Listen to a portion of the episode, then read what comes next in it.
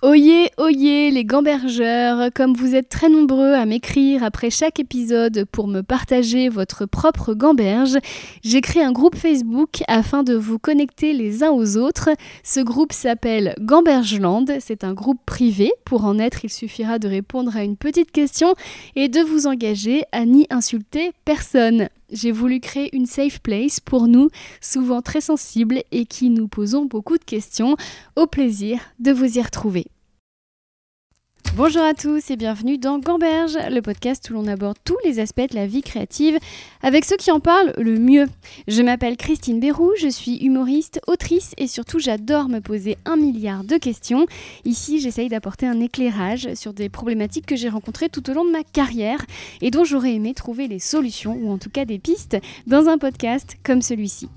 Édition spéciale été en juillet et en août, je vous propose des gambergettes, moi toute seule, autour d'une problématique qui me tient à cœur. Aujourd'hui, épisode un peu spécial, et non, j'ai pas fait exprès, mais c'est un fait. Selon moi, ma gambergette boîte à pharmacie de la semaine dernière pour gérer l'échec était un échec. Alors j'aurais pu faire comme si de rien n'était, j'aurais pu enchaîner et passer à d'autres réflexions, mais c'est quelque chose que j'ai beaucoup de mal à faire. Donc voilà, je me suis mise à gamberger sur ma à faire de la gamberge au carré et à penser à tout ce que j'aurais pu dire de mieux et de plus utile pour vous aider à surmonter un échec. Voici donc une deuxième partie et le thème initialement prévu pour aujourd'hui et que j'avais annoncé sera donc traité la semaine prochaine. L'épisode de la semaine dernière n'a pas du tout été un échec d'un point de vue écoute. Vous êtes de plus en plus à gamberger avec moi et je vous en remercie. Non, il a été un échec selon moi parce que je l'ai bâclé. En suis restée une réflexion superficielle sans interroger vraiment ce que je pensais intimement des situations d'échec.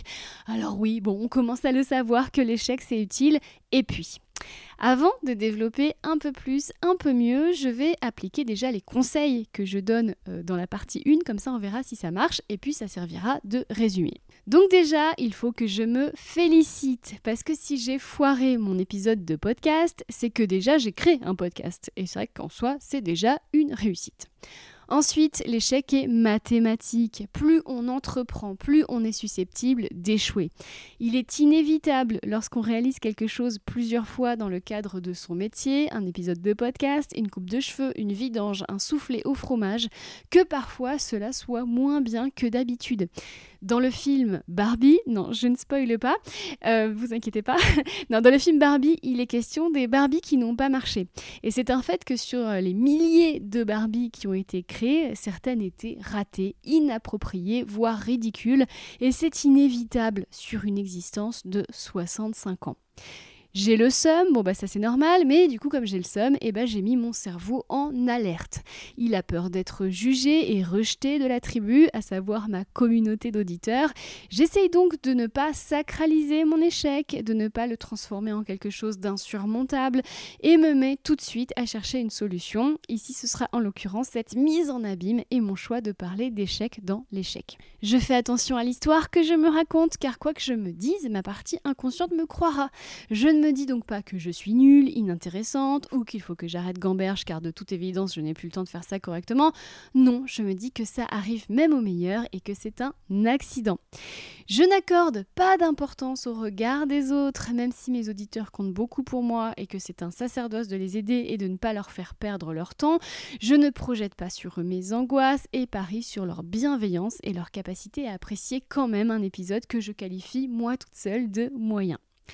Je ne rumine pas, je choisis l'action en rédigeant le texte que vous êtes en ce moment en train d'écouter. Je me souviens de l'adage Ne te fais pas si petite, tu n'es pas si grande et me rappelle à moi-même que je ne vais pas m'auto-flageller pour un podcast qui fait 1500 écoutes par semaine. C'est bien, mais quand même, je dois me rappeler que je ne suis pas Oprah Winfrey et que tout le monde s'en fout que quelquefois ça soit un peu en dessous. Et même si je faisais un truc catastrophique, qui s'en soucierait vraiment? Enfin, je prends la leçon. Que s'est-il passé? Eh bien tout simplement, mon chien a mangé ma copine. Non, pas du tout. Tout simplement, j'avais ma fille. J'avais du mal à trouver du temps de qualité pour créer et quand je l'ai trouvé, j'ai réalisé que le clavier de mon ordinateur ne répondait plus comme je voulais. La touche espace ne marchant carrément plus. Donc fatiguée, euh, ne prenant plus de plaisir à écrire, eh ben j'ai bâclé. Aujourd'hui, je suis toute seule, j'ai piqué l'ordinateur de ma fille, alors certes décoré de stickers, la petite sirène, mais avec un clavier qui marche parfaitement bien, et donc je m'y remets. Les amis, bon retour dans ma cellule psychologique destinée aux gens qui viennent de vivre un échec. S'ajoute donc à ce que je viens de dire et d'appliquer une notion que j'ai apprise en école de cinéma. Mon prof de philo, monsieur Rizzo, nous avait dit un jour quand vous vous plantez, faites en sorte de pouvoir dire plus tard heureusement que j'ai échoué parce que ça m'a permis de à vous d'écrire la suite. Alors, je sais que je parle toujours de mon dernier livre, Le jour où j'ai rencontré le connard de trop, mais bon, désolé, c'est ma grosse réalisation de l'année, donc il est toujours dans ma tête, le livre, pas le connard. Et quand je l'ai écrit, j'ai précisément appliqué ce conseil. L'aventure a été tellement violente, tellement lourde, tellement toxique, que tout de suite je me suis dit, il faut que je fasse quelque chose qui justifie tout ce chaos sentimental que je suis en train de traverser, que je puisse me dire un jour, heureusement que j'ai rencontré cette homme. Ça m'a permis de créer un ouvrage qui sert à d'autres femmes et c'est ce que j'ai pu faire. Je remercie encore les éditions First. Pareil sur une autre échelle, la semaine dernière, j'ai publié mon podcast avec un goût d'inachevé. Toute la journée, mon cerveau m'a dit on n'a pas bien bossé. Alors je me suis dit pour être bientôt contente de cette contre-performance, que dois-je faire? Et tout de suite, je me suis dit bah je vais dire que j'ai échoué à parler d'échecs. Ce sera cocasse et je serai plus sincère que je ne l'ai jamais été.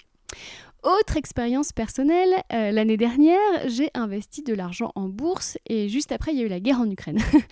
Donc c'était il y a deux ans. Et j'ai perdu la moitié de ce que j'avais investi. Je me suis dit, ouah, et eh ben merci la vie.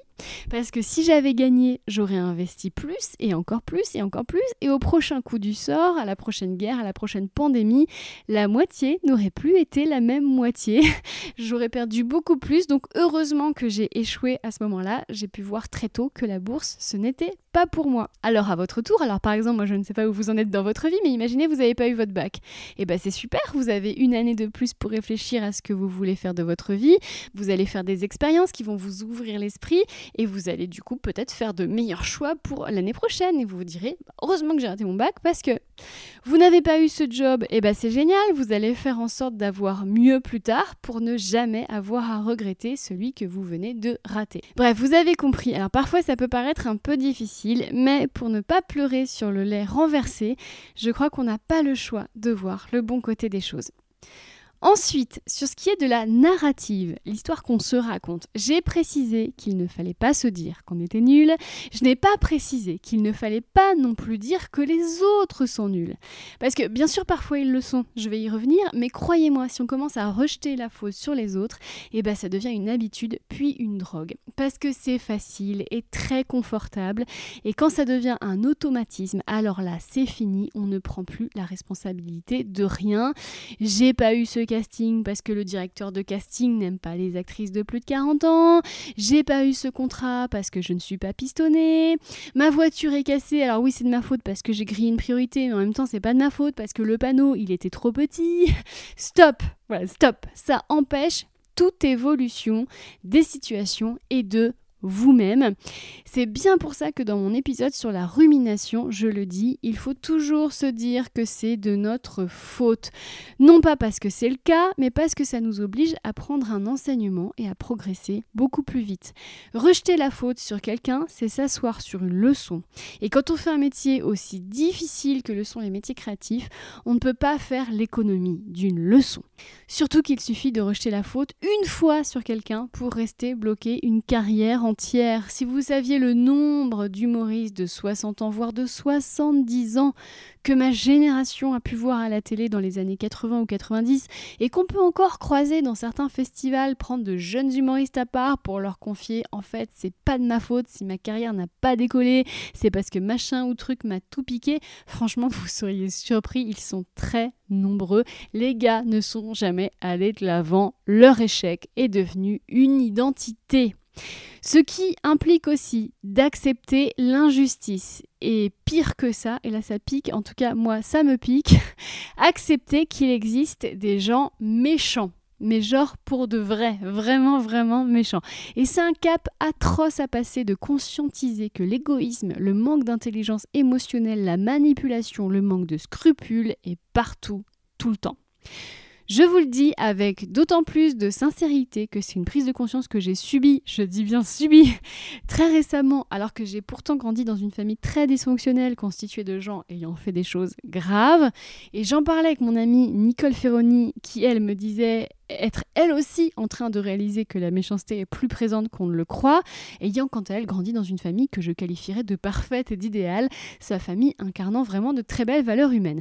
C'est donc fou de voir que quel que soit le milieu émotionnel d'où on vient, on va minimiser la méchanceté.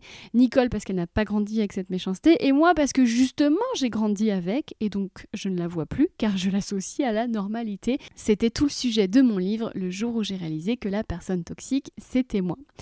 Pendant longtemps, j'ai essayé de comprendre les gens égoïstes et manipulateurs. J'ai essayé de leur trouver des circonstances atteignantes et puis au bout d'un moment, à voir ce qu'on peut voir tous les jours dans l'actualité ou juste à lire ceux qui prennent plaisir à être méchants sur internet gratuitement ou encore à écouter cette voisine me raconter qu'elle a trouvé des chatons d'un mois abandonnés sur une aire d'autoroute. Oui, ils ont été sauvés, je vous rassure. Bon, on se dit quand même les gens horribles existent et ça nous pourrit la vie. On les condamne, mais ils seront là longtemps. Il faut faire avec, sans pour autant être fataliste, mais il faut faire avec. Surmonter l'échec, c'est donc aussi se confronter à ça, intégrer l'injustice sans qu'elle ne nous étonne. Bien sûr, on peut aussi la combattre, mais c'est un autre dossier. Je vous invite à écouter l'épisode avec Christophe Marie, président de la Fondation Brigitte Bardot, sur le fait de se battre pour une cause avec tout ce que cela implique.